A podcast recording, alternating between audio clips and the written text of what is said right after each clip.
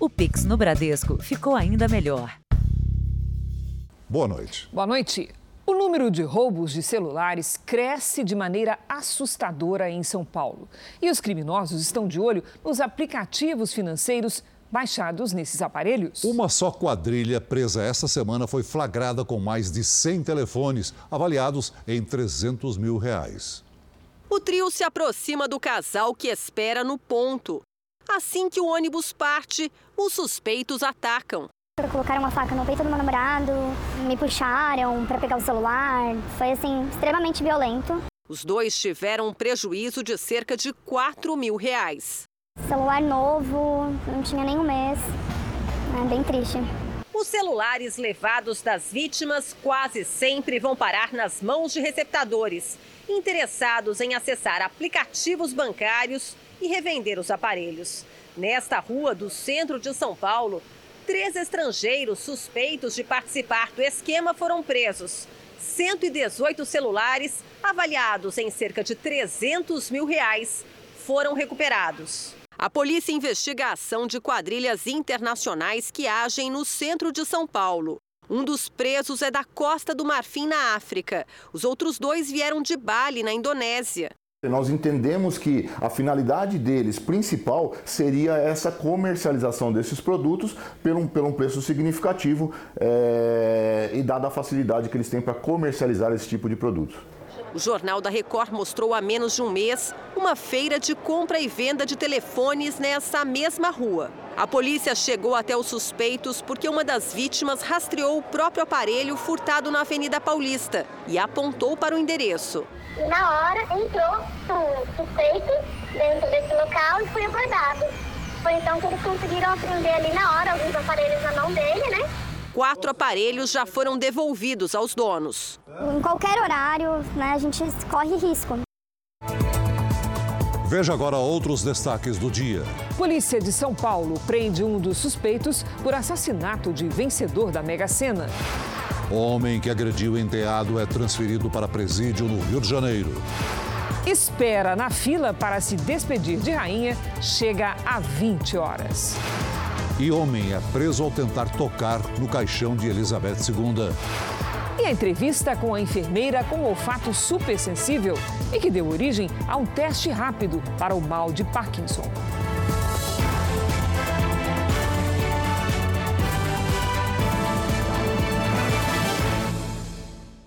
Oferecimento Bradesco. A gente não para de se reinventar por você.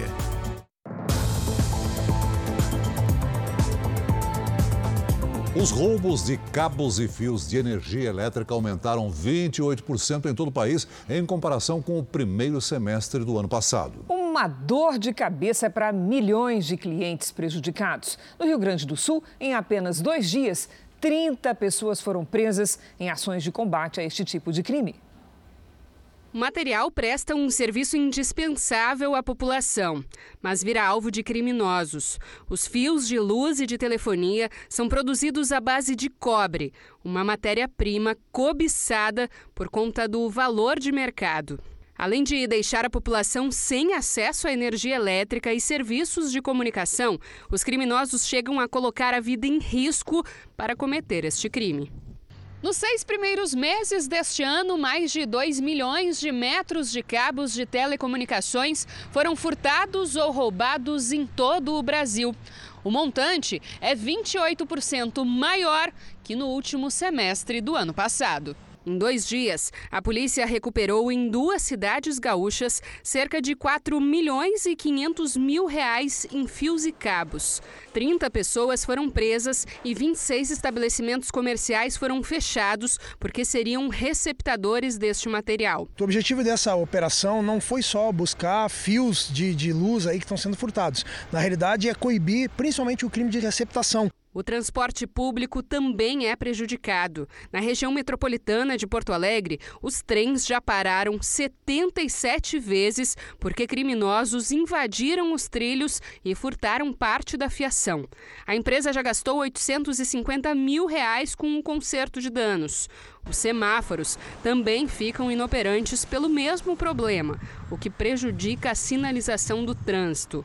A concessionária de energia do estado contabiliza mais de 47 mil quilômetros de cabos furtados só de janeiro a julho deste ano. Foram quase 1.600 ocorrências e um rombo de um milhão de reais. Com a disparada do preço do cobre, percebe-se um aumento do número de furtos de cabo. Uh, e isso impacta diretamente a vida do nosso cliente, a vida da sociedade, né? As autoridades orientam que as denúncias feitas pela população são fundamentais para coibir este tipo de crime. O homem que foi flagrado enquanto batia no enteado de quatro anos foi transferido hoje para o presídio de Benfica, no Rio de Janeiro.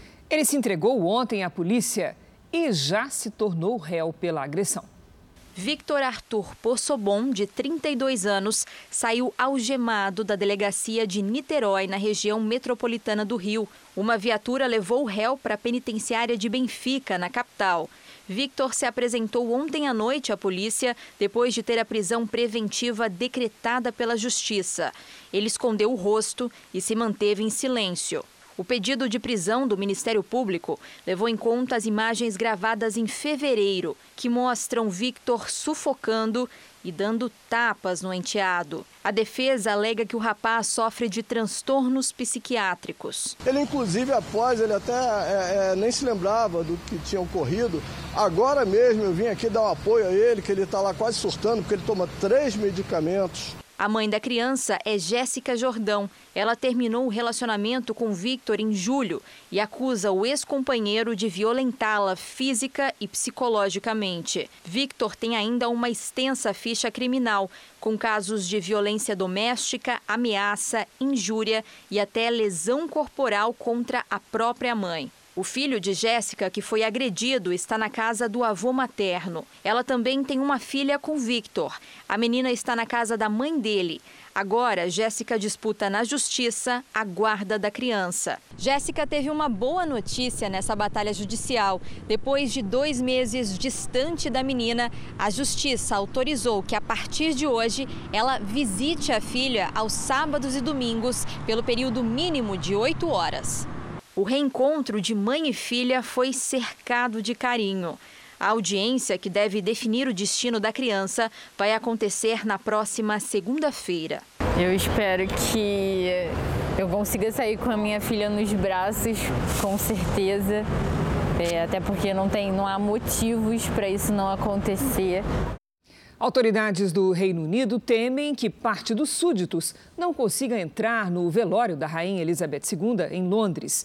A quantidade de pessoas está muito acima do esperado. A fila para dar o último adeus à monarca já ultrapassou 8 quilômetros e pode chegar a 20 horas de espera. Foi uma aparição surpresa no ponto final da fila. Pai e filho chegaram juntos. O rei Charles III foi aplaudido assim que desceu do carro. Ele cumprimentou os súditos e brincou com o frio na longa espera. Na madrugada, chegou a fazer 5 graus em Londres. O príncipe William também agradeceu pelo carinho de todos com a avó. Esta mulher interrompeu a ligação com o pai para apertar a mão de William e disse: Pai, eu não posso falar agora. Eu acabei de cumprimentar o príncipe William.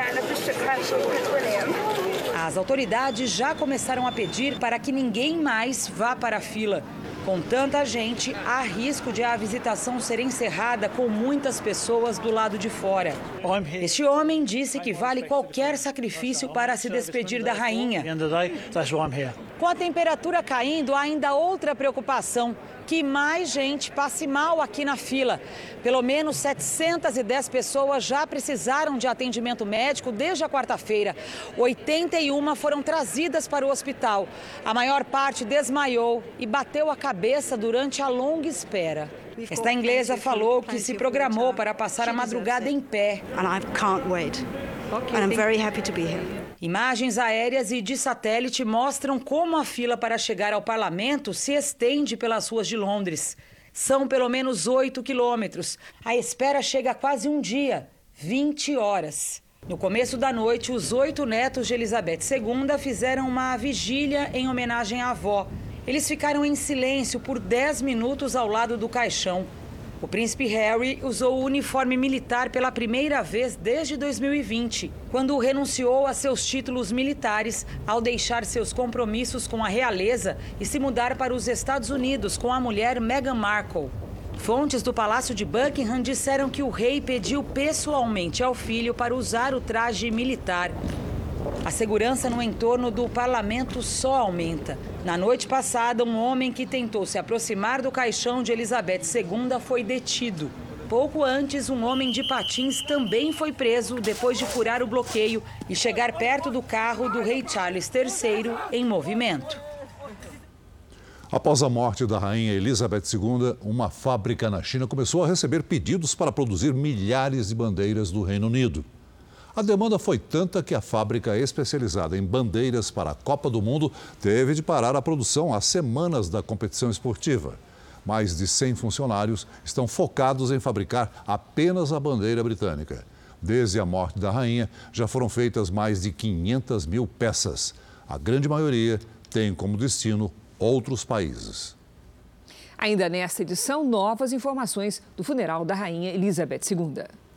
Uma enfermeira pode ser a chave de um novo teste rápido para o diagnóstico precoce do mal de Parkinson. Com o olfato mais sensível do que o normal, ela sentiu um cheiro diferente na pele do marido. E 12 anos depois, ele descobriu que tinha a doença.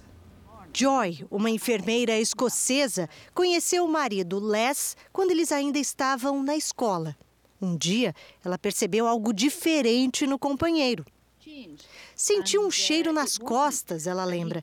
Falei que ele não estava tomando banho direito. O marido tinha só 32 anos e não gostou muito da observação. Com o tempo, Les começou a ter sintomas como dificuldade para dormir, mudanças de humor e cansaço. Mais de uma década depois, aos 44 anos, ele foi diagnosticado com a doença de Parkinson. Quando perguntei ao médico se a mudança no cheiro do meu marido poderia estar relacionada à doença, eu deveria ter tirado uma foto. Ele demorou a entender sobre o que eu estava falando.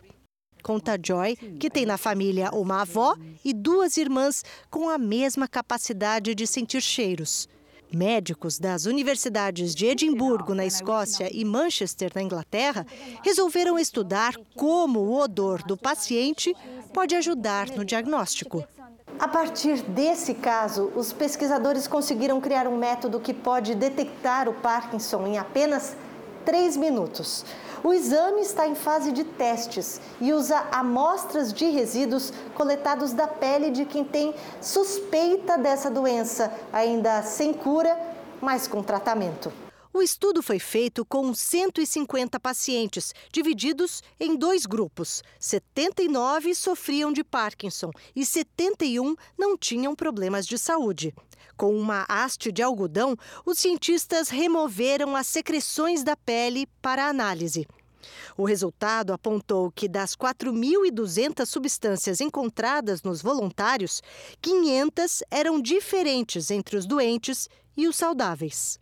Quanto antes a gente diagnosticar um paciente com Parkinson, a gente consegue tratar mais precoce e esse paciente tem aí um avanço mais lento da doença ou até mesmo a melhora da sua qualidade de vida. Durante o estudo, Joy chegou a cheirar camisetas usadas por pacientes com suspeita da doença e acertou todos os diagnósticos. O marido dela morreu em 2015. Mas a enfermeira é otimista com o futuro da pesquisa e acredita que a descoberta dá esperanças de uma qualidade de vida melhor para quem tem Parkinson.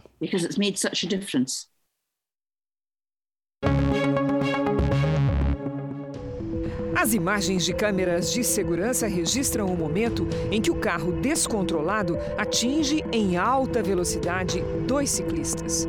O acidente foi na cidade de São Gabriel, no Rio Grande do Sul. Adriano Pinto de Freitas, de 46 anos, e Simone Elizabeth Almeida, de 42, foram levados ao pronto-socorro com fraturas graves nos braços e nas pernas. Segundo amigos do casal, eles haviam comprado as bicicletas há pouco tempo. O motorista fugiu. A Polícia Civil abriu um inquérito sobre o caso. Veja a seguir Além de atrair brasileiros, Portugal virou um destino cobiçado para quem mora nos Estados Unidos. E ainda hoje, a polícia paulista prende suspeito de participar do assassinato de ganhador da Mega Sena.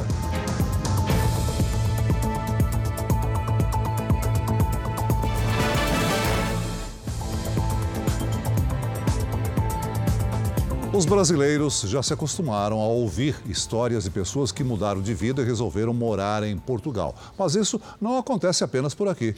O número de americanos que trocam os Estados Unidos pelo país está em alta. Segundo especialistas, eles buscam conforto e segurança no velho mundo. O sonho americano agora tem sotaque português. Descobrir a terrinha deixou de ser um desejo só dos brasileiros. O investimento dos norte-americanos mais que triplicou no primeiro trimestre em relação ao mesmo período do ano passado. O valor chegou a mais de 25 milhões de euros, ou quase 130 milhões de reais. Segundo o governo, em 2021, quase 7 mil americanos viviam em Portugal. A região histórica da capital Lisboa é uma das áreas mais procuradas pelos compradores americanos. Segundo as imobiliárias portuguesas, a maioria tem entre 35 e 55 anos e vem em busca de qualidade de vida com um preço mais acessível em relação ao resto da Europa. Esse corretor explica que a maioria vem da Califórnia e trabalha à distância. Quando chegam ao pé dos 55 anos, há muitos já estão reformados, já trabalham, eh, já, já trabalham para várias empresas, já são consultores e já estão super habituados a trabalhar à distância. A pandemia e a recente desvalorização do euro em relação ao dólar impulsionaram essa onda de imigração. Pela primeira vez em Portugal, Rachel, que vive em São Francisco, nos Estados Unidos, se encantou pelo país. Eu entendo quem se muda para cá. É lindo, ensolarado e confortável, afirma. Veja agora os destaques do próximo domingo. Espetacular! Os detalhes da prisão em flagrante do ator José Dumont. Segundo a polícia, ele é suspeito de armazenar pornografia infantil e teria sido flagrado seduzindo um menor de idade. Roberto Cabrini cara a cara com a influenciadora e empresária Cássia Viale. Ela atropelou e matou o motociclista e é suspeita de dirigir embriagada e ter fugido do local. Mistério ganhador de prêmio milionário da Mega Sena, é sequestrado e morto. A gente refaz os últimos passos dele antes do crime. A polícia prendeu um suspeito do crime. Exclusivo, Heitor Martins, o Pit Bitoca, volta ao cativeiro onde ficou quatro dias preso e relembra os momentos de desespero. Ah, sensação ruim demais. Da Várzea para o Maracanã. Bora, Bill! Esse bordão viralizou em todo o Brasil. Mas afinal, quem é esse Bill? Bora descobrir tudo sobre esse fenômeno? É neste domingo espetacular. Depois da final do Canta Comigo Tim. Você vai ver a seguir: capital do Acre adota racionamento de água por causa da falta de chuva. E ainda hoje, a 15 dias das eleições, veja como foi o sábado de campanha dos candidatos à presidência.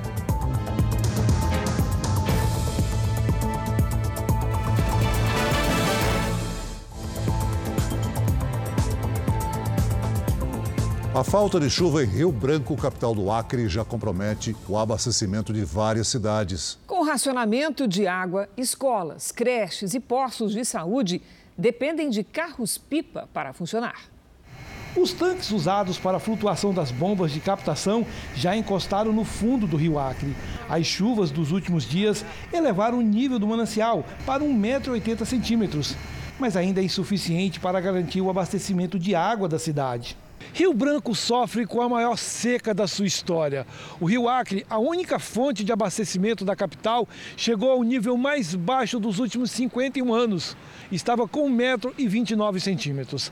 Apesar do alívio das últimas chuvas, a população ainda sofre com a escassez de água. Aqui você escolhe, ou cria ou sobrevive. Então, ou planta ou sobrevive. A cota de emergência, no caso, se acontecer, né, o limite é um metro, né?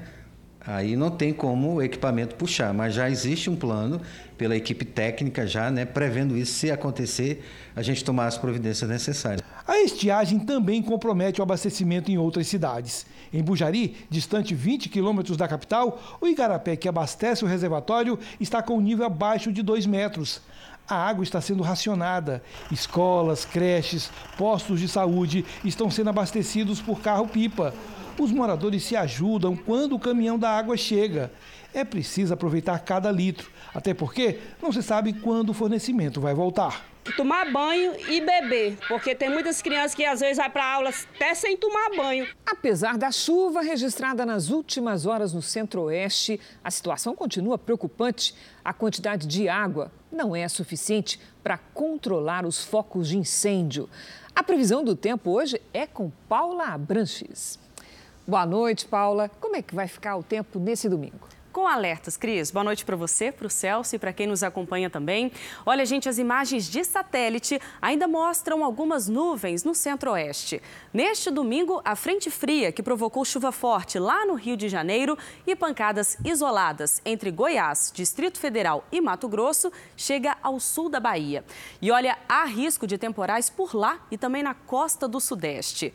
O mar segue bem agitado entre o Rio Grande do Sul e o litoral baiano, com ondas de até 3 metros. Em Goiás, Mato Grosso e Tocantins, a chuva começa a voltar. Neste domingo, previsão de muitas nuvens e até trovoadas. Chove forte também no norte, no litoral do Paraná e também de Santa Catarina.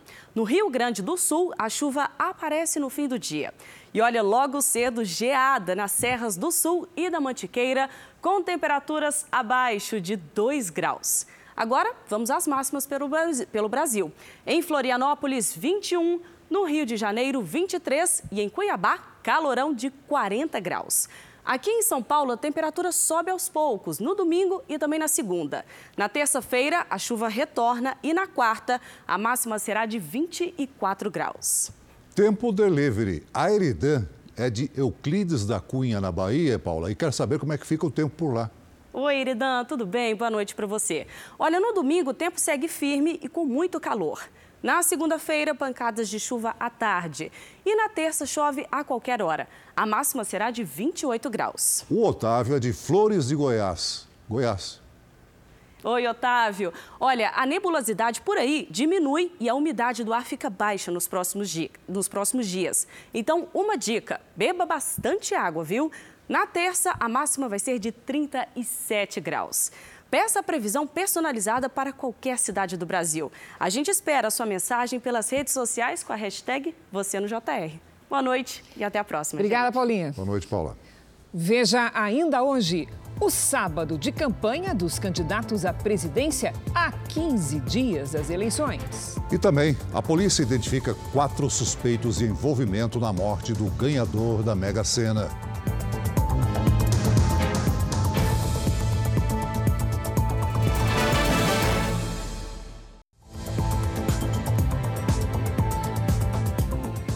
Cidade na Rússia, perto da fronteira com a Ucrânia, foi bombardeada pelo exército ucraniano. Uma pessoa morreu e outras duas ficaram feridas no ataque. Em resposta, a Rússia realizou uma série de bombardeios contra o território ucraniano. Em um deles, quatro pessoas morreram. Já na região de Kharkiv, que foi recuperada pela Ucrânia nessa semana, mais de 400 quilos de explosivos foram retirados de uma ponte. Um incêndio florestal forçou a retirada de cerca de 500 moradores no sudoeste da França. Mais de mil bombeiros e 11 aeronaves tentam conter as chamas que já duram quase uma semana. Segundo especialistas, o incêndio continua ativo por causa do clima seco e dos ventos fortes. A Europa tem enfrentado ondas de calor intenso nesse verão. Uma área equivalente a 65 mil campos de futebol já foi queimada neste ano. Pela primeira vez em três anos, um alerta de furacão foi emitido para Porto Rico após a chegada de uma tempestade tropical à ilha. Segundo especialistas, os ventos podem ultrapassar 120 quilômetros por hora, com chuvas fortes que podem provocar deslizamentos de terra e inundações. Em Guadalupe, também no Caribe, a tempestade já causou estragos e bloqueou estradas e rodovias. De volta ao Brasil, de hoje até o primeiro turno das eleições, em 2 de outubro, candidatos só poderão ser presos ou detidos em caso de flagrante. A medida faz parte do Código Eleitoral e o objetivo é garantir o equilíbrio da disputa.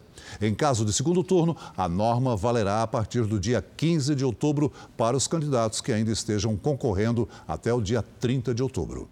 Só no ano passado, a pirataria causou um prejuízo de quase 300 bilhões de reais aos cofres públicos. As roupas estão entre os itens mais falsificados. O problema é que, como não pagam impostos, esses produtos têm um preço mais baixo e continuam atraindo muita gente. Essa é galinha preta. Essa loja está 26 mil e ela está 2.200. Esse na faixa de 1.600. Na loja mais ou menos quanto um desse aí? 10 mil. Essa não é original. Né? Mais perto de original. Réplicas tão perfeitas que poderiam confundir até o comprador mais exigente. Estamos no centro de São Paulo, na região da rua 25 de março, considerado o maior centro comercial da América Latina onde se vende de tudo: roupas, artigos esportivos, calçados, óculos, bolsas, que são divididos pelos vendedores em primeira, segunda e terceira linhas, mas com a mesma característica, na maioria falsificados. E isso custa caro aos cofres do governo. Segundo o Fórum Nacional contra a Pirataria, em 2021 o Brasil perdeu 205 bilhões de reais com a falsificação. Se a gente somar a isso a perda estimada com a sonegação de impostos, 46% deste valor, o prejuízo chega a 299 bilhões de reais, quase 4% do produto interno bruto, a soma de todas as riquezas produzidas pelo país. O setor de roupas é o que mais sofre com o mercado ilegal. Perdeu 60 bilhões de reais no ano passado, mais do que o dobro do setor de combustíveis, o segundo mais pirateado.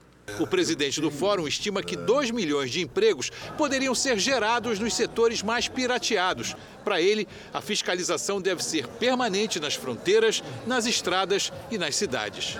A articulação das polícias, especialmente após a pandemia, resultou em recordes de apreensões. Mas não basta, como eu disse, tem que também enfrentar a oferta. É um fenômeno econômico criminoso. Só a Receita Federal apreendeu em 2021 476 milhões de reais em mercadorias falsificadas contrabandeadas. Ainda assim, compradores como o Tiago vêm com frequência 25 de março, sem se importar com a procedência das mercadorias. Venho aqui buscar um preço melhor do que na região onde eu moro. O preço é o principal atrativo do mercado pirata que se estabelece em grandes centros de consumo popular. E a lógica é simples: o produto falsificado não paga imposto e por isso ele é mais barato. A grande preocupação das autoridades é saber o destino do dinheiro que circula por aqui. Além das questões econômicas, a geração de empregos, a atração de novos investimentos, também afeta a nossa segurança pública, porque o mercado ilegal financia organizações criminosas. Por isso, a Ângela tem muito cuidado com as lojas em que compra. É, eu sei que tudo aquilo que é fora do que está no, no, dentro do que está catalogado pela sociedade pode financiar crime. A polícia investiga as causas de um acidente num parque de diversões que deixou seis feridos no litoral paulista. O caso acende um alerta para os perigos dos brinquedos que funcionam de forma irregular. Letícia sofreu uma fratura na lombar e outra no cotovelo. Um trauma difícil de esquecer. Sinto bastante dor, dificuldade para dormir tem vezes sim que eu fecho o olho, aí eu penso que eu tô caindo, eu acordo assustada e dói. A dona de casa, de 22 anos, estava com a família nesse brinquedo, conhecido como elevador, quando ele despencou no domingo, em Itanhaém, no litoral sul paulista. O sobrinho, de 4 anos, estava no colo de Letícia e também foi levado para o hospital com dores no abdômen e nas costas. A irmã dela teve duas fraturas na coluna e se recupera em casa. Ao todo, seis pessoas ficaram feridas. Após o acidente, a defesa Civil lacrou o parque. O brinquedo passou por perícia e foi desmontado. Todo parque de diversões para funcionar precisa de autorizações, como alvará da prefeitura e laudo do Corpo de Bombeiros. Esse tinha os documentos válidos, mas o brinquedo onde houve o acidente foi instalado após a concessão das permissões de funcionamento. A fiscalização de parques de diversões é responsabilidade de cada prefeitura. No mês passado, um menino de 10 anos morreu após cair de um brinquedo na capital paulista. Em Parintins, no Amazonas, sete crianças e um adulto ficaram feridos depois que um dos carros de uma montanha russa saiu dos trilhos em julho. No caso de Itanhaém, o laudo pericial vai indicar o que causou o acidente. A polícia já tem uma suspeita. Provavelmente negligência né, dos proprietários do estabelecimento em manter o equipamento em ordem. Falta de manutenção. Com certeza. O proprietário do parque admite que o brinquedo realmente foi instalado após a liberação do local pela prefeitura e disse que se colocou à disposição dos feridos. As famílias negam que estejam recebendo apoio. Eleições 2022. Faltam 15 dias para o primeiro turno. Vamos ver o que fizeram os candidatos à presidência neste sábado. O presidente Bolsonaro passou o dia em Pernambuco. O candidato do PL à reeleição começou a agenda de campanha com motocicletas pelo interior do estado, como esta em Santa Cruz do Capibaribe. Em seguida, ele foi a Caruaru, a 130 quilômetros do Recife, onde cumprimentou apoiadores e também se reuniu com motociclistas. No discurso, Bolsonaro destacou a queda no preço dos combustíveis e criticou a atuação do PT na criação do programa de transferência de renda, o Auxílio Brasil. Na Câmara dos Deputados, todos os deputados do PT votaram contra o Auxílio Brasil de 600 reais. Eles não pensam nos mais pobres, não. Só pensam em de eleição para tirar voto daqueles mais necessitados. À tarde, Jair Bolsonaro veio a Garanhuns, cidade com 150 mil habitantes. Aqui ele participou de um almoço fechado para cerca de 160 pessoas. Depois, fez mais um comício. Acompanhado de apoiadores, o candidato do PDT, Ciro Gomes, visitou a Vila dos Sonhos, em Trindade, na região metropolitana de Goiânia. Na conversa com jornalistas, Ciro Gomes falou sobre o programa de moradia popular que pretende criar no Brasil, caso eleito. O projeto prevê a construção de 6 milhões de casas em quatro anos. O Brasil gastou nos últimos 12 meses de juro 500 bilhões de reais. Se nós tivermos 6 milhões de moradias a 80 mil reais, 480 bilhões de reais resolve o problema de uma tacada se nós fôssemos doar. E não se trata disso. O candidato do PT, Luiz Inácio Lula da Silva, participou de comício na Boca Maldita, centro de Curitiba, tradicional ponto político da capital do Paraná. Diversas entidades e movimentos sociais estiveram no evento, que precisou ser paralisado por alguns minutos para que apoiadores desocupassem uma tenda que corria o risco de desabar. No único compromisso do candidato no Paraná, Lula falou sobre os governos do PT, voltou a criticar o atual presidente e disse que pretende aumentar o número de ministérios. Vai voltar o Ministério da Mulher, vai voltar o Ministério da Igualdade Racial nós vamos criar o Ministério dos Povos Originários e os indígenas vão ter direito de ter um ministério e cuidar da sua própria terra. Nós queremos dizer que o Ministério da Cultura vai voltar. A candidata do União Brasil, Soraya Tronic, esteve em Natal, Rio Grande do Norte, neste sábado. Ela caminhou pelo Alecrim, maior centro comercial do estado, e conversou com a população e com os comerciantes. Soraya defendeu a reforma tributária e a continuidade dos programas de transferência de renda do atual governo. Os auxílios continuam. Nós não podemos esquecer das pessoas. Para cuidar das pessoas, eu preciso cuidar das contas. Mas essas pessoas estão asseguradas no Auxílio Brasil de 600 reais. A candidata do MDB, Simone Tebet, esteve em Cidade Tiradentes, bairro da zona leste de São Paulo. Ela fez uma caminhada, conversou com apoiadores e visitou um projeto social. Tebet afirmou que vai dar prioridade aos projetos de habitação em parceria com prefeituras e governos estaduais para a construção de um milhão de casas em quatro anos. Todos os projetos brilhantes, todas as iniciativas serão bem-vindas. Nós estamos falando de conjuntos habitacionais, nós estamos falando de utilizar terrenos baldios, nós estamos falando de doar áreas públicas para os municípios, nós estamos falando do aluguel solidário. O candidato do PTB, Kelmon Luiz, e Felipe Dávila, candidato do Novo, não tiveram agenda pública de campanha.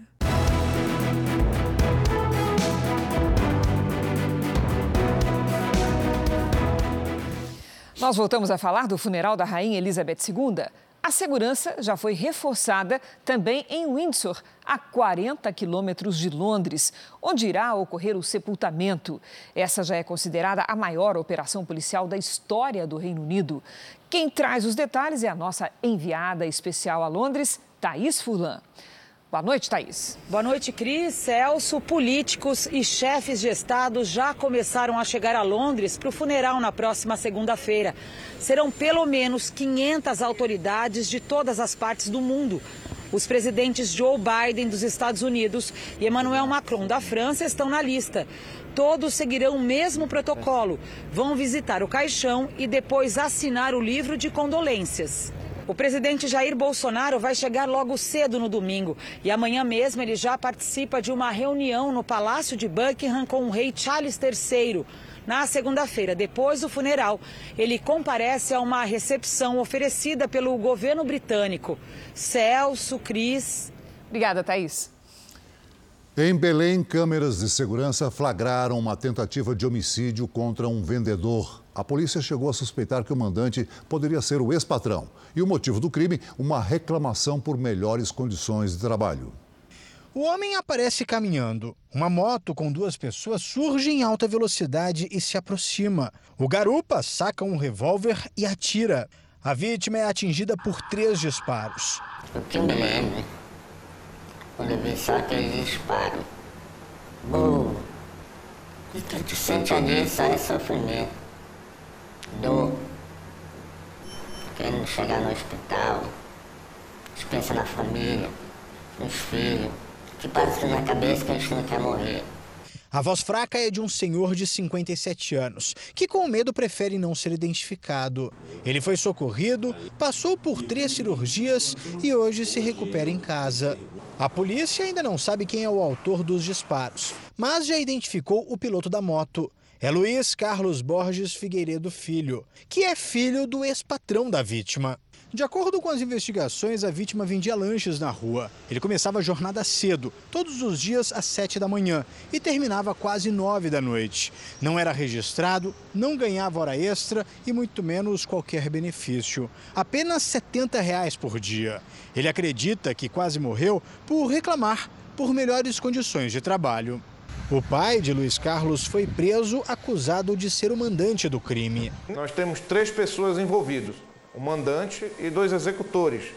O mandante encontra-se por hora preso, né, preventivamente, e a polícia agora é, está no encalço dos outros dois indivíduos. Traumatizado, o vendedor afirma que tem sido difícil retomar a rotina.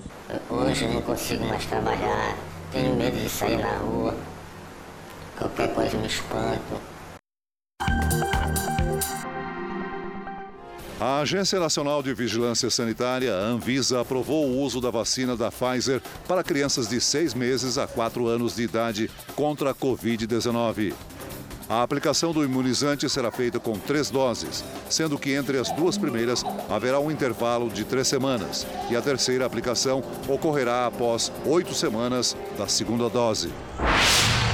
O Ministério da Agricultura determinou o recolhimento de produtos de alimentação animal de mais três fabricantes. A medida parte das investigações que apuram a morte e internações de animais após a ingestão de petiscos supostamente contaminados por uma substância tóxica.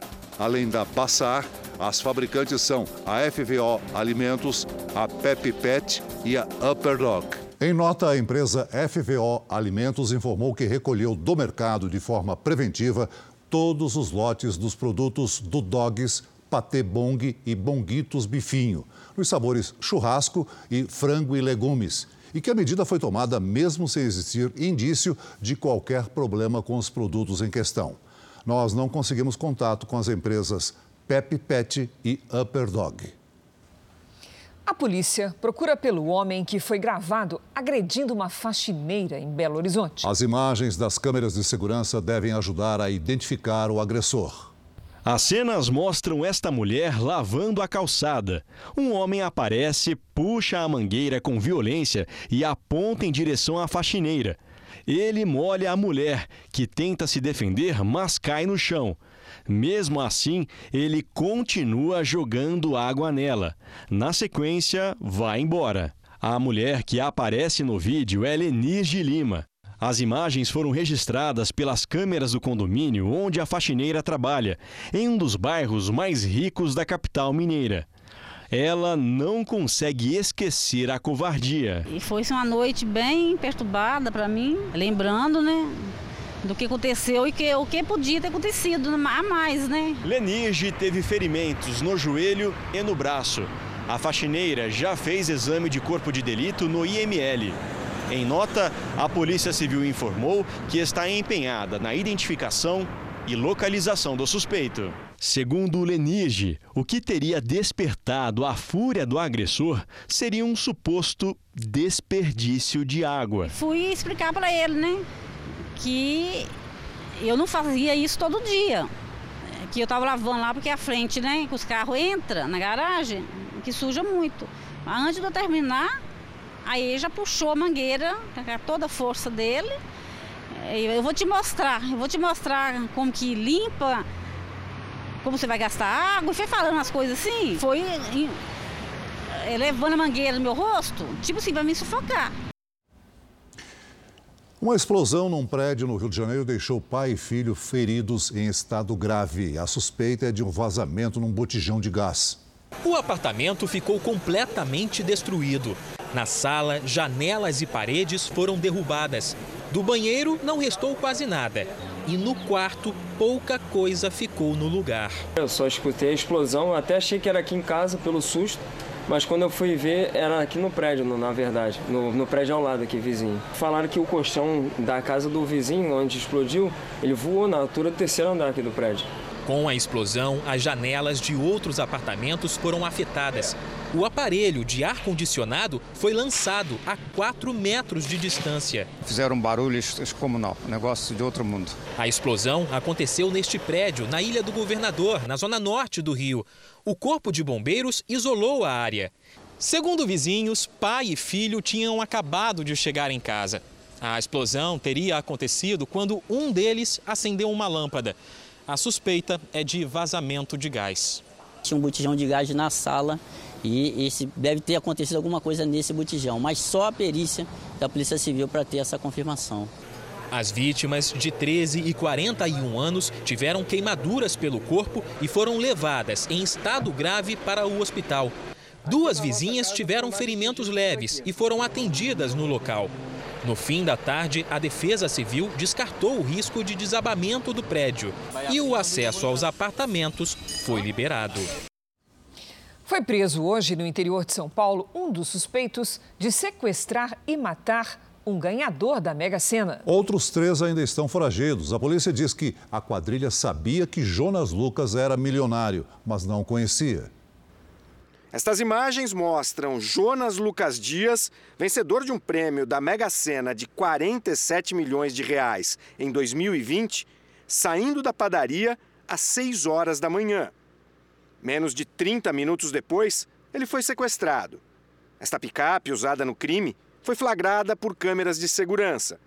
Este outro carro, estacionado na frente da agência bancária, também teria sido usado pela quadrilha. Segundo a polícia, Marcos Vinícius Sales de Oliveira, de 22 anos, participou do sequestro. Ele aparece dentro do banco. O suspeito teria feito dois saques da conta de Lucas e habilitado o aplicativo do banco para desviar mais de 18 mil reais. Uma tentativa de transferência de 3 milhões de reais foi bloqueada. Marcos Vinícius está foragido. A polícia identificou quatro suspeitos, apenas um foi preso até agora. Segundo as investigações, os criminosos sabiam que Jonas era um ganhador da Mega Sena, mas nenhum deles conhecia a vítima. Jonas foi sequestrado na manhã da última terça-feira em Hortolândia, interior de São Paulo, onde morava. Depois de ser torturado, ele foi abandonado inconsciente às margens de uma rodovia. O homem, de 55 anos, foi encontrado e socorrido no dia seguinte, mas morreu no hospital. É que não eram pessoas preparadas para esse tipo de crime. Samuel. Ok? Não eram pessoas preparadas para isso. O Jornal da Record termina aqui. A edição de hoje na íntegra e também a nossa versão em podcast estão no Play Plus e em todas as nossas plataformas digitais. Fique agora com os melhores momentos da série Reis e 10h45 da noite tem A Fazenda. Bom fim de semana para você. Boa noite.